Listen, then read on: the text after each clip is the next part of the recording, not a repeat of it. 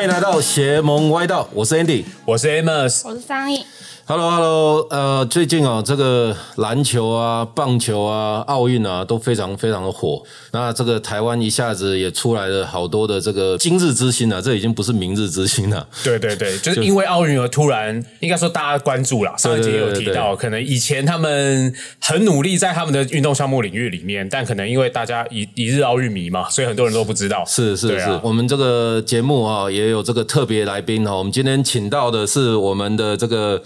汉创运动经济的 Eason 啊。台湾波拉斯，波拉斯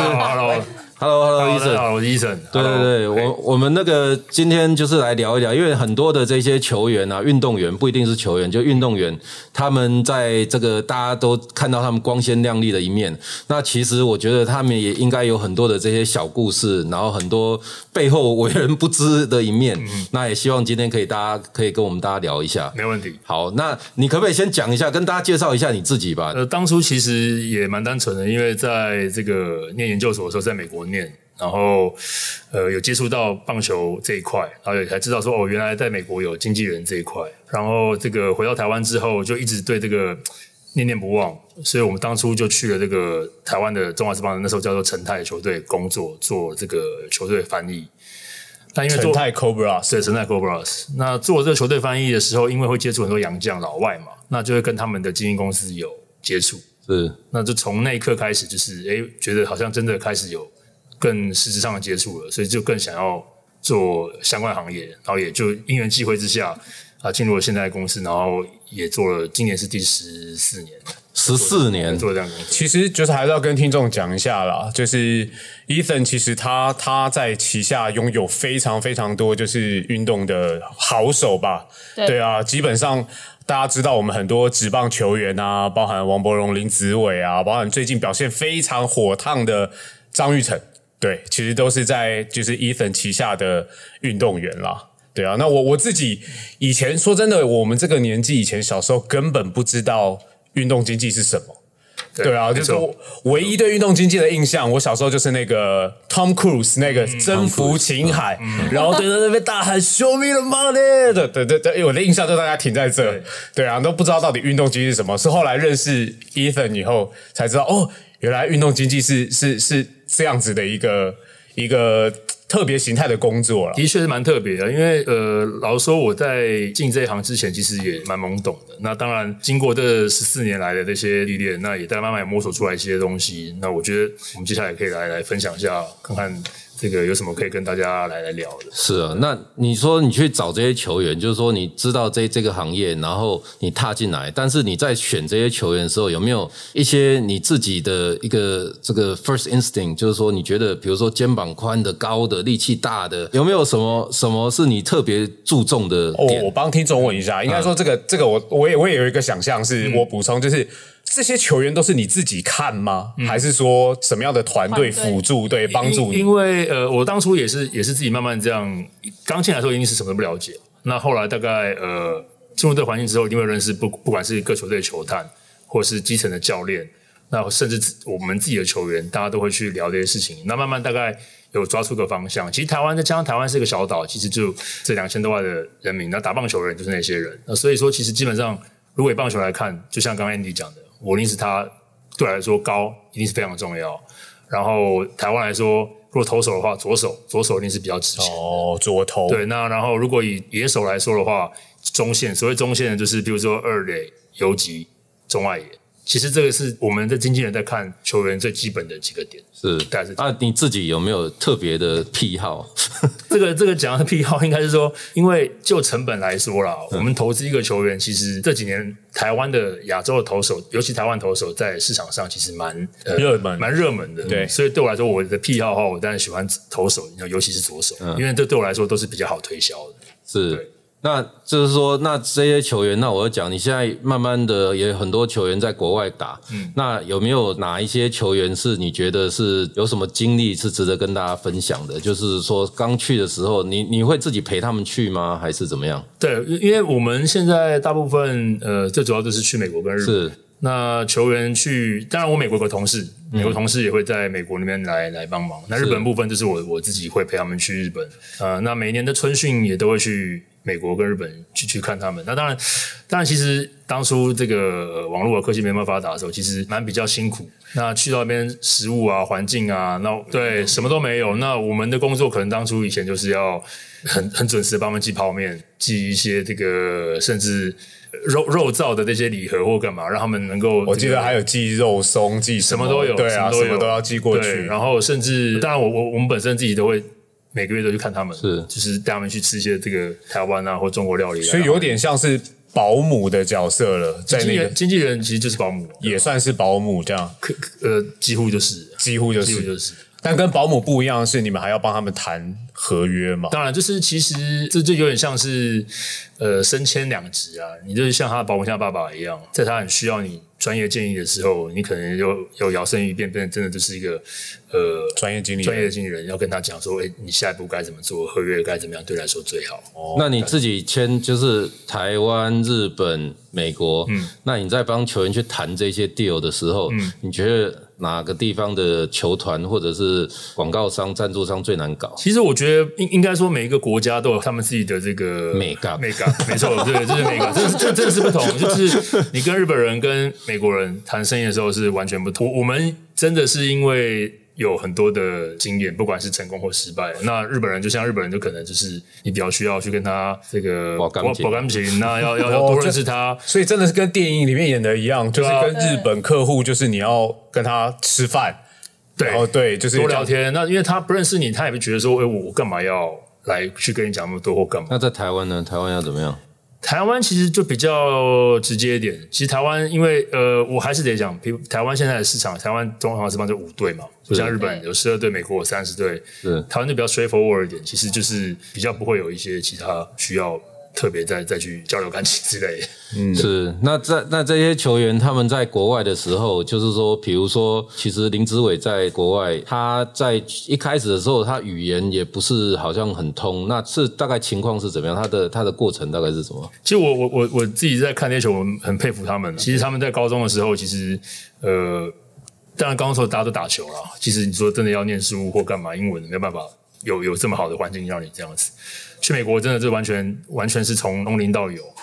呃，就像我可以说，像子伟现在讲英文就跟 A B C 一样，不管是他的口音，或是他用的那些单字词汇，听他在跟这个教练讲话，我我非常的印象深刻。我说哇，他真的就是一个大联盟选手。是非常非常，他不用不用翻译，他可以很快的表达自己内心的意思。所以其实你们把台湾一些有潜力的小将啊，应该说那个那个时候可能他们都还是在高中或者是刚进大学的时候，然后你们签下来，然后把他们就是哎交易到美国更好的环境。对，但我觉得他们的表现在那边，他们是不是？我觉得每个球员他的特质，他必须要在那边很努力、很努力，才能适应那个环境。没有错。对啊，因为适应环境以后，他才能表现的因为我们后来发现，其实选手啊，呃打到你可以去职业球队，你的实力大定差不多，其实不会差太多。可是真正我们只要你说去美国的话，英文就叫 mental，心理上面我可以谁心理上面可以破那关的，才可以上大联盟。然后甚至可以在大联盟更稳定，因为我发现，在美国打球，除了这个本身大家实力很欣赏以外，语言啊、环境啊，然后你你要怎么去克服文化问题，这些真的都是外人没有办法去了解。所以摒除掉天赋以外啦，我觉得就是也是让让大家球迷的想象是摒除掉球员的天赋，然后你到了美国以后，其实美国他们更科学化、更专业的训练。那我觉得真的球员本身他自己的心理素质、他的调试，我觉得才是变成是你们觉得他们能够继续往上提升的一个关键，对不对？这非常关键，因为我们这几年观察到，呃，不管是在美国、日本也是，就球员怎么样在在面对这个呃高压力的这个环境之下，然后甚至是文化差异这么大。今今天在台湾打球，但大家都彼此都认识，就很好，呃，相对打球起来会比较轻松。可是，在日本或在美国那样环境，你怎么样去克服？然后甚至还有语言上的障碍，这个可能是比打球更困难。啊，就是因为我们上个礼拜刚好就是呃胡志伟、吕彦青、陈冠宇都你旗下的选手嘛，是然后都回来，然后刚好在中华职棒都登场，嗯，然后开箱，对我觉得有没有什么这三个球员你们自己觉得比较他们之前旅外啊，然后比较比较有特色，或者他们这次开箱有没有什么心情啊，可以跟大家分享一下？因为因为这三位球员，先讲志伟跟冠宇好了。那志伟跟冠宇，其实呃，冠宇当然是算是大一出去日本打球的。对那志伟是高中时期就已经高三一毕业就去美国，所以他们连在日本跟美国待一段非常长的时间。然后呃，这次也是因为疫情的情况之下回到台湾，他们上两上礼拜这个先发是两位都是非常非常的兴奋啊，然后也甚至胡志伟爸爸妈妈。包了游览车三十快四十个人吧，从从亲友团 对亲友团从从台中到台南去去替他加油，对吧？以前要去美国加油太远，没错，然后 所以他们包了游览车，全家都非常兴奋。所以，所以我我还是讲这，那你那你们经纪人来讲，是球员比较难搞，还是家人比较难搞？其实不会，我我我觉得，我觉得后来其实变成是说，我我们也反而很融入球员的一个家庭，因为因为因为毕竟爸爸妈妈上班很辛苦，那这个小朋友事情没有办法都可以顾及到，是。但我们可能就像我们刚刚开头讲的，我们也是像保姆一样，是。这个分担一些爸爸妈妈需要的责任，他们这个这个如果真的小朋友在国外打球，或是一些台湾一些私事，一起陪同爸爸妈妈来处理，我觉得还蛮好的。其实跟家他们家人也是像一家人。因为我前年我前年其实有有一次机会跟伊森我们一起去日本工作，对对，那时候去工作，然后那时候有接触到陈冠宇，嗯对，然后跟博荣，对那时候都有接触到。哦，我觉得陈冠宇是一个蛮特别的球员诶，他的个性，我觉得他好，他好没有球星的架子跟气势，我觉得他是个好谦虚的人，真的就很日本的那种感觉。他在日本的生活习惯就是这样吗没？错，因为因为冠宇其实当然从他高中的时候，他就是这样的个性。老实说，他其实高中就是这样的个性。那当然去日本磨练后，日本这样文化，他变得更是这样的谦虚，然后更是这样的这个呃，在球场球场不然球场上球场下都是很努力，然后也很以诚待人的。可是他的个性其实始终以来都是一样，就像我们刚刚自己私底下有聊，其实冠宇其实呃呃非常的平易近人。对啊他他对啊他他他以前在日本的时候，他不管是要去球场或是离开球场，他还是一样坐坐电车。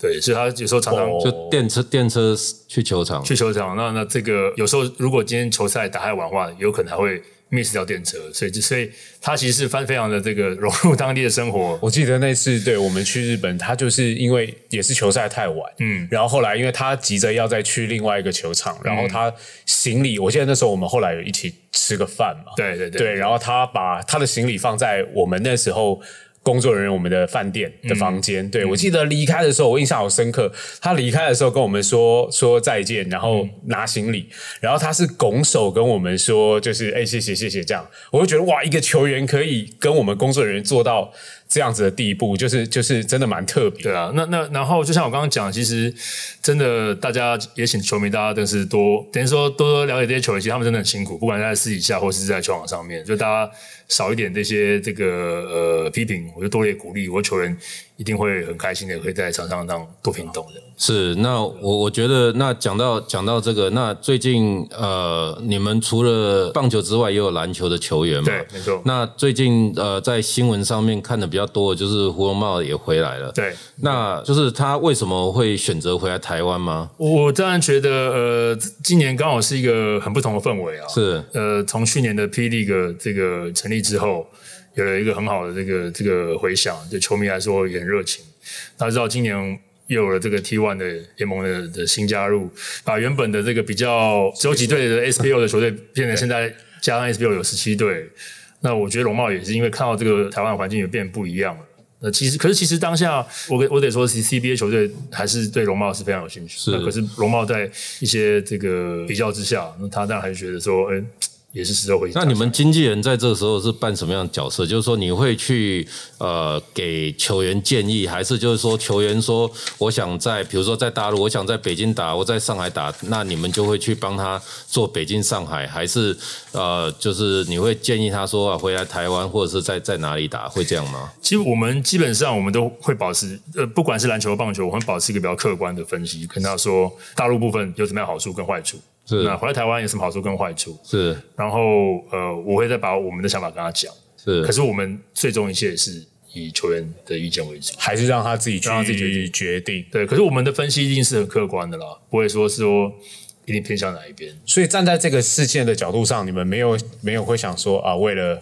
相关的利益或什么，觉得哎，你们还是留在 CBA 好了。因为因为我我呃，我得讲，我们其实最终的目的还是希望以球员的利益为最大利益，而不是以哦。这个经纪公司利益为最大利益。就你们分析给他听啦，然后对。变得是呃，假设龙猫他最后决定了嗯。哪一个哪一个联盟，或者是决定到哪一个位置，那经纪人的角色就是接下来帮他在这个联盟或球队上谈到一个没错。最大的合约嘛，对啊，想象应该是这样。就是应该是他做了什么样的决定，我们就是支持，然后尽努力尽我们最大能力来帮他谈最好合约。是，那台湾的球员对于经纪人这一件事情，因为经纪人你们还要抽成，还要什么东西？现在的这些球员好像慢慢的可以接受有经纪人这件事情了。呃，篮球、呃棒球部分，其实这几年，在我十几年的时候做的时候，其实只有一两家经纪公司。是现在到今年，就我知道的，起码做棒球的经纪公司应该有超过十五家，是，所以是非常越来越多的就很好赚的。同业，完全完全完全不是大家想的那样，完全不是大家想的。那样。也也是因为不管是现在呃呃职业篮球的这个球队增多了，那棒球去年也开始多增一队嘛，五队，然后当然希望大家会有第六队。所以我觉得，当然大家有看到看到这个商机啊，所以越来越多人在投入这个经纪经纪公司行业。是对那那你觉得那你觉得你们的优势是什么？在这十五对就是经十五个经纪公司里面，我我觉得，呃，第一个是我们很早就在做这件事情。其实，呃，经纪人说真的，其实靠的是经验。你从哦过去累积，不管是失败或是成功的例子，你可以给球员更当他们碰到这样问题的时候，你可以给他更专业的建议。我我觉得我们的优势其实绝对是比别人有更多的经验，合约上的建议，或者是跟球队谈判的一些经验，或是碰到任何事情，因为球员会碰到的事情，除了合约以外，呃五花八门的事情太多。你要怎么样给他当下给他一个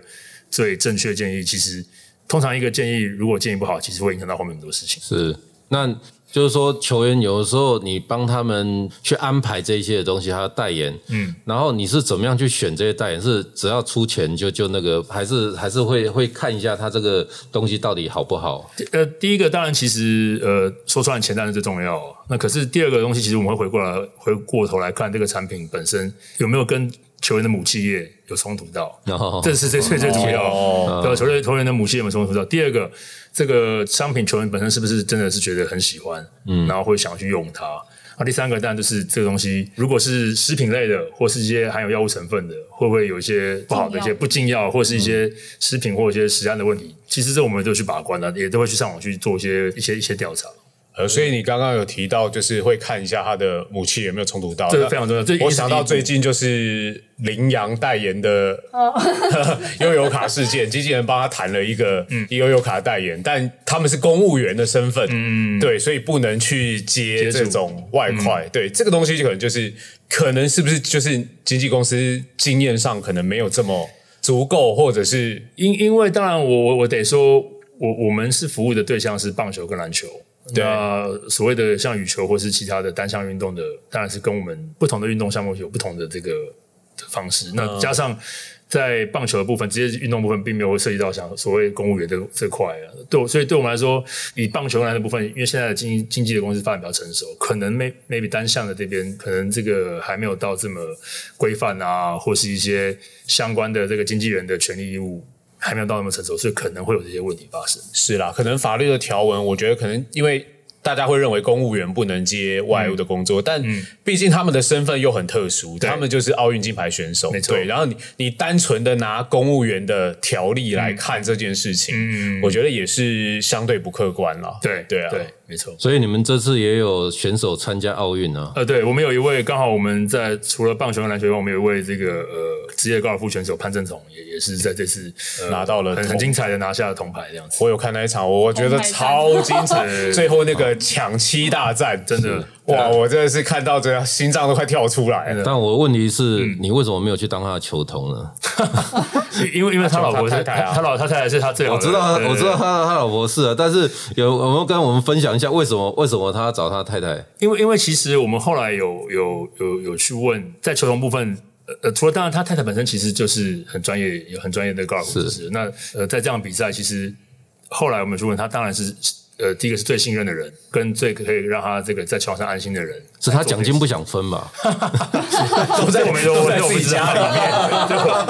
这我我我我不没有头昏。对，但那感觉其实是好的哈。好你在打好的在在在打球的时候，然后一一随时一转头就有你最信任没错没错的人在在你旁边，然后错给你有时候不一定是指点，有时候只是帮你 calm down。没错那种那种是那种是 priceless。就是就是可以 comfort 你的这个内心当下的一些可能压力或是一些不安那样子，我觉得这是是一个非常好的一个一个 chemistry。当然，我我想问的另外一个问题是，你自己，嗯我刚刚才想回到那个看球员的部分，嗯你自己有没有觉得你哪一个球员到目前为止，你是觉得说，哎，就大家不看好的情况之下，然后你签的，然后后来变很厉害的，有没有有没有这这种球员？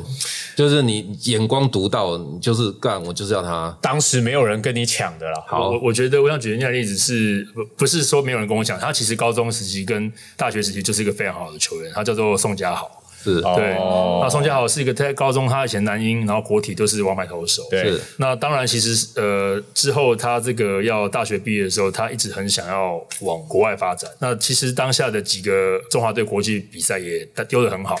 那只可惜，可能当下市场的一些环境的变化或怎么样，没有人青睐他。是对，那那那后来要参加这个中华职棒选秀前，我们刚好找到一个乐天，他现在所属球团东北乐天精英队，询问他愿不愿意去出国打球，可是给他的一个合约是比较，呃，就所谓的预成合约。预成合约嗯。所以预成合约就是可能这个薪水不是那么好，那也没有太多保障，你也不能去一军打球，你只能在二军训练。那当然，我当初有跟他聊，那他跟我说打出国打球是他一辈子的梦想，他不会去在乎这些事情，他希望完成他梦想。因为那时候我很佩服他，这真的不容易。对，那对啊，我想要讲的东西，他的的确是在大家被看好的情况之下到了国外。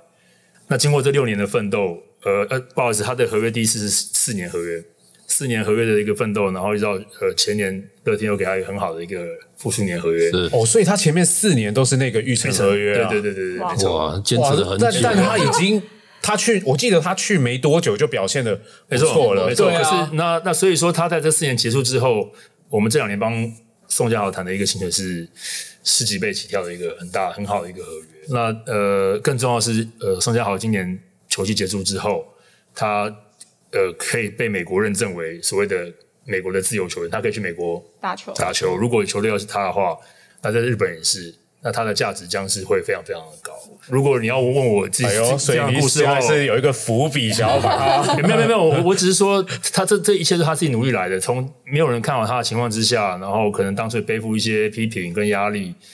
我我我，他的这个故事，其实我们一直以来我们都非常很敬佩他的努力跟他的毅力。那另外一个呢？如果讲讲到日本，那我还是讲想讲回王伯龙啊，是就是说、嗯他刚去的时候，好像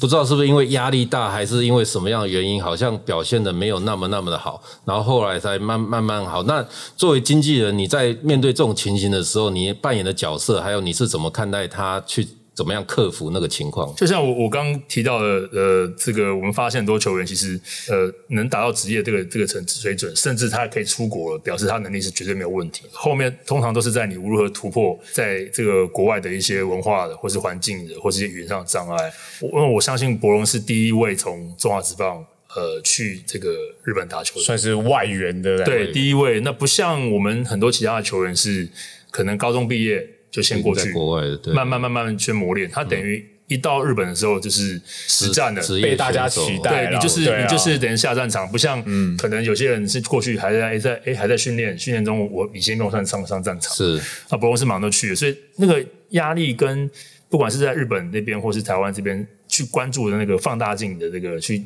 去去检视他的任何一个细微的的动作都是非常压力非常大的。那我我我觉得其实这多少对他一定都会有影响，没有一个人可以就是可以在这么大压力之下要去。做到做到做到这个这么完美，那当然，和我我我觉得今年可以看出他表现是非常非常的是亮眼，所以我才在讲啊，经纪人还是这跟你一点关系都没有的，就是他自己很厉害而已。有没有啊，经纪人经纪人要经纪人像碰到这种情况，你要怎么样去安抚他，或者是你要怎么样去当然，当然，其实这个我们一定是归功球员他自己的努力的。那我们其实真的就是，我还是得说，我们是默默付出我们是锦上添花。对，我们锦上添花，当然就是呃，他场外的一切他需要的，我们一定会提供给他。呃，心理上面的东西，当然我们一定都是会陪着他，会跟他聊。是这个这个，我们每一年不管他在球季回来的时候，或者在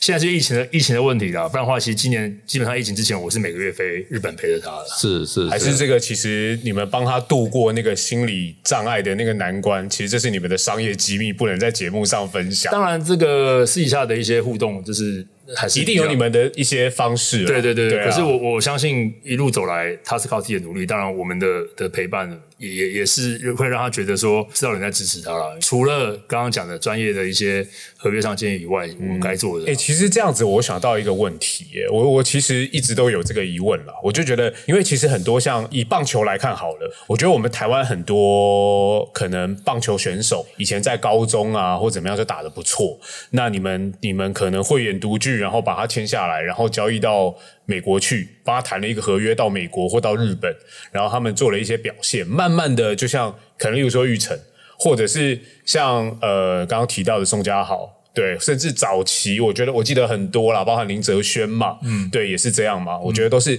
诶一路就是你们这样陪伴他们成长，嗯，对，会不会就是你们在这个诶我我的想象是，你看哦，你刚开始跟他认识的时候，他就是一个什么都不懂。然后很依赖你们的小孩子，嗯，然后到最后他们的表现越来越好，以后变成一个运动的 super star，变成一个巨星。那你们跟他们的互动关系会有什么样的化学变化？我我觉得这个这个这个你的问题非常好，是说我们呃真的是刚去的时候，他们都是一个很懵懂的小朋友，不管是十八岁的时候刚过去，或是大学毕业的时候刚过去，真的不管是语言英文、日文一窍不通，什么都不会，需要翻译，然后没事可能就会赶紧打电话来问我说：“哎，这怎么办？医生这怎么办？医生这怎么办？”那一直到了，就像我刚刚讲的，我我去年在美国碰到紫伟的时候，我非常的 impressive，就是说他真的就是一个就是 major leaguer，他就是大联盟选手，他的一举一动，他跟美国的这个球队的教练或跟呃相关的这个人士在聊天在谈话的时候，他都是呃温文儒雅的，就像就像是一个 A B C 一样，在跟这个球球队啊或是呃行政人员对话。我觉得这个东西就是他在美国六七年以来历练，然后变他变成所谓大联盟球员。嗯，那就像你说的，我们有什么变化？其实真的有些时候说真的。他们像他们到大联盟球员，或是在日本职棒站满一军的，有些时候可能我们球员我们变成是互相，他有时候还会教我们一些东西，他有他有可能跟我们讲说，哎、大联盟怎么样怎么样，然后让我们知道一些事情。我觉得反而变成一个很好的互动了。是因为这些球员他也会跟其他球员聊天，那其他球员也会把那些资讯丢给他，没错没错那他也可以跟你做跟我分享沟通，然后也许这样子的话，你也可以再帮他们争取到一些好的好的合约或 whatever。那这也引到一一个我想问你的，就是说。嗯现在中华职棒有这个棒球协协会，就是球员会对工会。嗯，那呃是谁？周思齐是吧？对，是现在现在来讲的话，就是说这些薪水透明化，作为经纪人来讲，你会赞成这件事情，还是觉得不好？这样子，如果桌面下的话，也许可以谈更多。就是因为篮球现在在想说，最近也在炒嘛，我看新闻。那就是说，你你自己是怎么看待这件事我情？我觉得这件事情我，以以我个人观点来说啊，当然，当然，嗯，那当然我，我我认为这个呃，当然目前篮球是没有工会了。对，对，那棒球呃，这个有这个工会已经呃行之多年，是那甚至现在我们现在经纪公司跟呃中华职棒的这个球员工会都有一个很密切的合作是，跟联系，而且台湾中华职棒在这个薪水部分其实呃透明化已经算算算蛮久了。是那当然我知道最近这个 直男的问题吵了这个沸沸扬扬，是，但我个人想提出我的观点的时候，我觉得其实职业中是需要透明化的。这不仅是对球员未来的这个呃薪水方面在谈判部分有更大的一些这个呃利益以外，那其实对于这个职业运动也是非常有话题的。我是其实是赞成。但是就是这样，对于经纪公司、经纪人来讲，会不会比较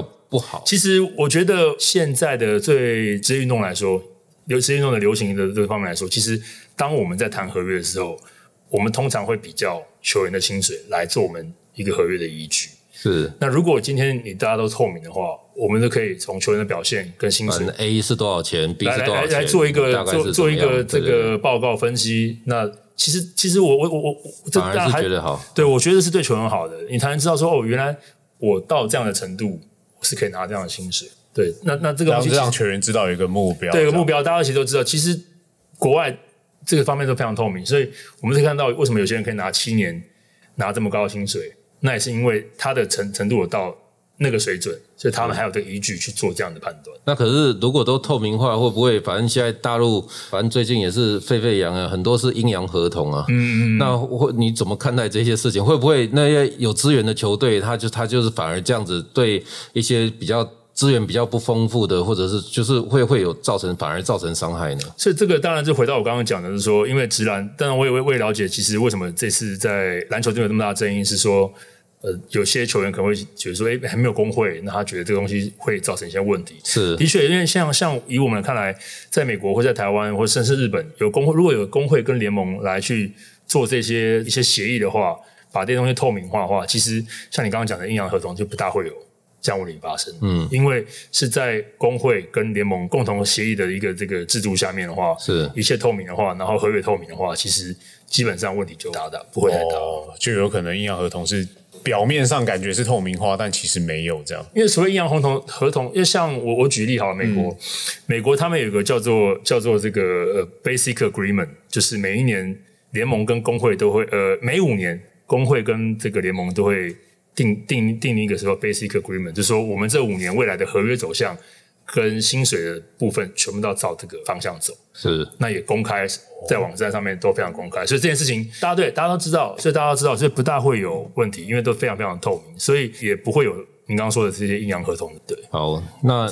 那我想再。追问一个这个篮球的问题啊，就是说篮球现在大家比较热的霹雳跟这个 T One，我自己是我之前贾凡也来上过我们节目啊，是，然后也也在讨论这件事情。那我我还是问他，我说球员够不够这件事情？嗯你觉得？因为就是你们经纪人是培养球员、找寻苗子，你觉得这个两个联盟？会我们台湾的球员够吗？我们现在已经有这么多。你看，你那时候棒球本来一个联盟变两个联盟，再变一个联盟。篮球来讲，现在已经 P 才打一年。对于你来讲，你来看这些球员，因为你篮球现在也也有了嘛。那你你怎么样看待这件事情？我我觉得其实大家这个我我知道这个网络上啊，或大家都会把这件事情也是讨论的非常的那个，甚至有人觉得很严肃这个问题。但我觉得其实不用这么严肃了。我觉得这一切都交给市场吧。是对，因为其实我们看这么多，不管是日本或美国呃过往的这些职业运动历史，你看其实很多事情都交给市场，这个好的东西一定会被留下来，不好的东西就会自然被淘汰。那这个我觉得球员的部分其实有这平台让大家去发挥，那如果有进步的，能进步的都会留下来，那如果没有办法进步。时间中很很现实，那就是淘汰。这样竞争的情况下，其实对你们其实更好来说更好，其实更好。所以，我我觉得价格可以谈得更高，对不对？对啊，没错。我就不要那么严肃看待这件事情啊。我就反而我我都是很正面的去看待这个这个事情，说因为有更多企业愿意去投资这样的市场，那我相信这可以带起更多不管是小朋友或是基层的这些球员有一个目标，是我觉得是好事。所以你自己在找寻这些洋将的时候，嗯。呃，现在来讲会不会好好找一些？因为现在好像整个价码都往上提。没错，当然，因为因为因为你如果你现在看算现在十七队嘛，一队如果三个名额的话，哇，那大概五十个洋将。嗯，这个这个其实 对对这个国外打球这些这些老外来说，其实非常诱人。可是我们的薪水现在在台湾这些跟国外比，已经是像 CBA，它已经是可以稍微跟 NBA 比一下，有一些还。不要说当打之年啊，但是就是稍微嗯，呃，对对对，可以可以给他。那台湾台湾现在已经有那种感觉了吗？我觉得其实呃，这些还是刚起步了。那当然，我认为对杨绛来说，其实这是一个平台。那当然，其实打得好了，你可能可以去韩国、去日本或去大陆。我觉得呃，有提供这样的一个薪水，然后有这样平台的话，其实我自己以我们目前现在做接触到，其实大部分是都是非常非常有兴趣。是对对对，这样的一个。一个平台，其实这些球员就是作为公众人物，他们在外面的一举一动，都是大家被放大进来看的。没错。那经纪人作为这个保姆来讲的话，你会去提醒球员，或者是帮球员设计他的风格，或者是他的形象，你们会去去做这件事，就好像艺人一样，你们对球员，你们会去做这件事情。我当然，其实还是要以球员本身为主了，他本身的个性，我们当然不会去去去要去尝试要去改造他。的一些呃风格或一些个性，当然是看他的个性是怎么样，适合怎么样的模式。我们当然会从他的不管是他们社群媒体，或是他怎么样跟媒体的应对上面来协助他。我觉得还是要以看他本身的个性跟他本身的这个讲话方式。所以经纪人不会说像或者是球团会规定他们不能交女朋友啊，或者是不能去哪一些场所啊，就是这些这些会会有吗？我我觉得女朋友这件事。那不可能啊！现在这个时代其实 太难了，太难了。啊，至于你说场所，当然其实大家一定要注意啊。我觉得不管怎么样，这个球球员其实职业球员都是公众人物了，你还是要被媒注重体自己拍到。对啊，什么样场合该去，什么场合该去，我觉得是哎，媒体拍到会，媒体拍到会直接打给你们经纪人吗？就说哎，我们我们下礼拜要我手上有这个东西我们要发你们的球员哦，就是会知会一下。媒体应该都会多少都会，不然就是不然就跟你球队联络，都会都会。所以你这些球员就是旅外的球员，跟在台湾本土的球员，他们私底下想要就是放松的方式，或者是一些习惯，会因为在区域不同而有不同吗？还是现在年轻人大部分都差不多？其实，其实我老实说，其实球员真的平常打球非常非常辛苦，即使是球季结束之后的休假，是也大部分时间都在练习。大家练，嗯，那真正有休闲时间真的是少之又少。呃，如果有家人的，其实大家都是陪家人。这个没有家人，呃，就是没有没有没有没有没有家人在旁边，对，还没有家庭的，对还没有家庭的，可能就是找几个朋友吃个饭。我觉得放松一下是可以啊，可是还是以球网上为主。所以，因为在美国 NBA 很多是打游戏啊，或者是上网。那在这边的这些年轻人，他自己还会去打游戏的多吗？你你接触到的？我觉得年轻人还是都会啦，打游戏啊，或是说用手机看看这个连续剧或干嘛的，比较这些比较基本的。哎，最后我想问一下，你鼓不鼓励？就是现在太多毕业生年轻人就是走进运动经济这个行业啊，在台湾运动经济到底好不好？他当然说不好，就是好不好做？没有 没有不要竞争。需要帮手？没有，我我我觉得蛮鼓励的啦，因为我觉得就像刚刚一开始大家一起推广运动嘛。对啊，刚才一开始提的，其实你现在看职棒去年也做了一队，然后现在职业篮球也这么多队伍，我觉得这个这个环境会越来越成熟。那当然需要更多呃有志青年，或是对这个有兴趣的一些，不管是即将毕业的学生，或是呃现在职场的一些想要转职的，我觉得这是一个很好的去这个开发市场。我非我非常那那你觉得做运动经济需要什么样的人格特质？因为刚刚我们有提到，它包含还要当保姆啊，要照顾的角色然后突然之间你又要很专业，对你又要翻译，然后你又要很专业的跟球队去谈判合约这些东西，你觉得有什么样的特质是是你觉得可以建议这样的年轻人可以尝试看看？因为那个运动经运动这个游戏经纪公司是个很天马行空的行业，就是什么事包山包海，什么都要做，所以二十四小时都要让球员找得到。所以我觉得基本的有有有两三个啦。我第一个真的是对这项运动要非常热爱，不管是对篮球、棒棒球，你本身要非常热爱这样的运动。然后第二个就是这个语文，这个我觉得是非常基本的，嗯因为不管你将来是要跟美国或者跟日本，语文的方面是是你必须要，不然才有办法沟通嘛没。办法沟通。对，那当然，另外一个就是，其实再回到刚刚语文的另外一个方向，就是沟通能力。你怎么样跟球员沟通，让他知道这些事情；怎么样跟球探沟通，让他知道球员的想法。语文能力跟沟通能力又不一样，对对对。对语文能力是工具学习，对对那沟通能力包含情商，包含很多，对。对，那那些是需要需要需要经验跟历练的。还有人脉关系，当然，人脉非常非常重要最重要的。脉对 吧？没有没有，你就没有这些资讯，你就就没错，会 miss 到很多东西。没错，没错，是没错。因为因为我们也知道，Ethan 就是 Ethan 去年年底结婚了嘛，嗯，对，那那为什么那么想不开？不是，年纪也差不多了，没有啦，你的工作这样子这么忙，然后又要到处跑来跑去，这样、对啊，就是也也是要踏入这个行业的的人，大家也要也要有没有、就是、三思，就是就是，哎、你太太会不会很在意？就是你就要到处跑啊？当然了，我我觉得这个这个工作非常适合年轻人来做，嗯，因为假如没有一些家庭的一些负担的话，其实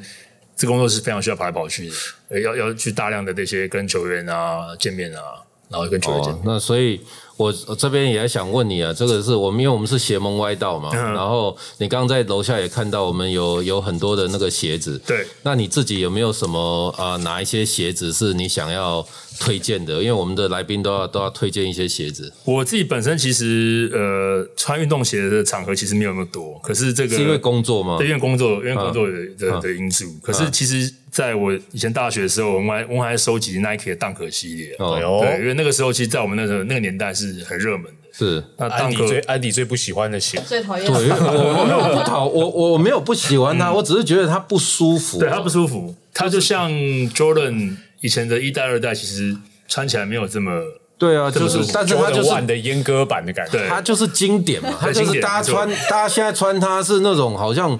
回忆那个经经典的那种感觉而去穿它，就好像。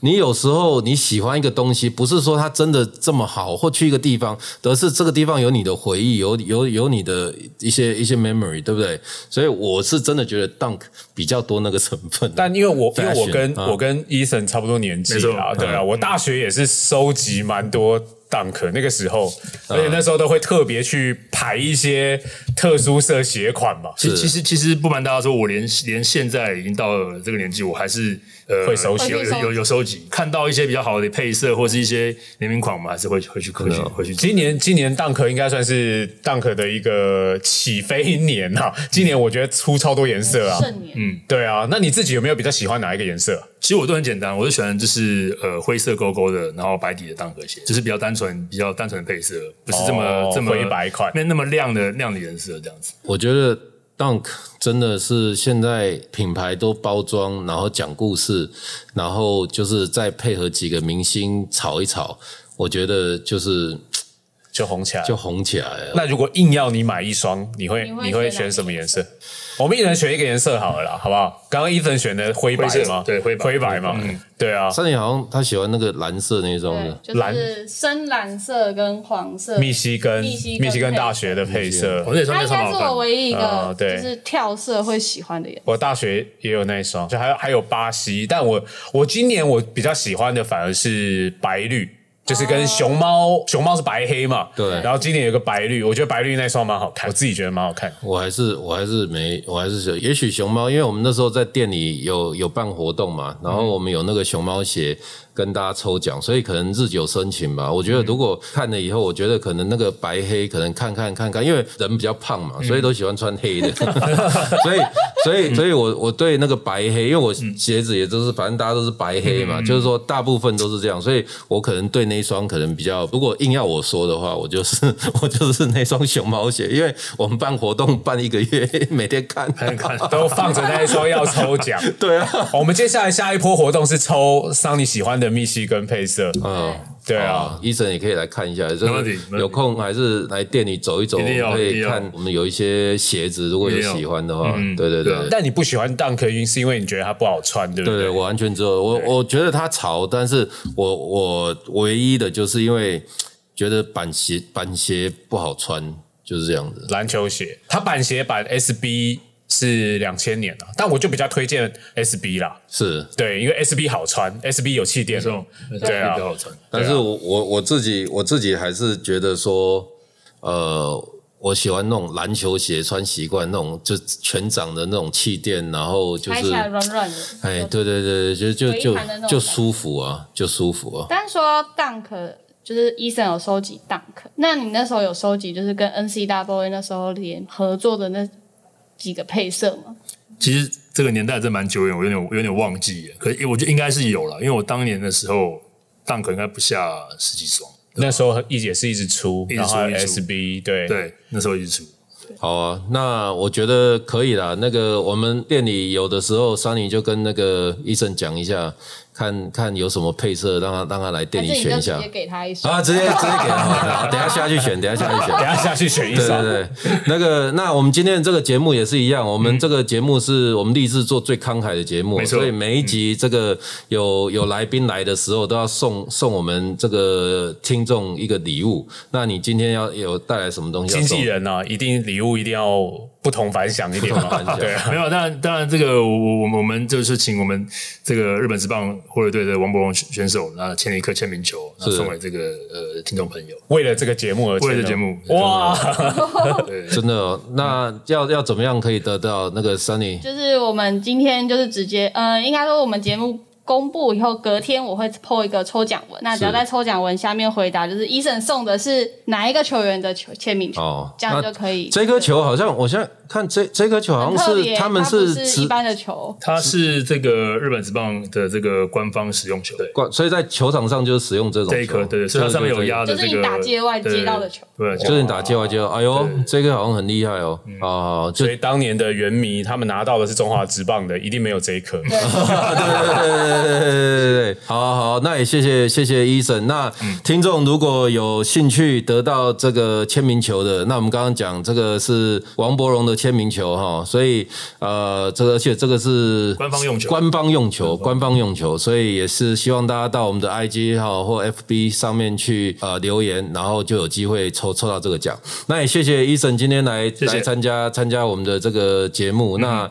也希望你可以为台湾运动界多发掘一些苗子，让我们的这个奥运再突破，下次的奥运再突破，没问题然后呃各各项的运动，好不好？好，没问题。好，谢谢谢谢谢谢谢谢大家谢谢谢谢，好，拜拜。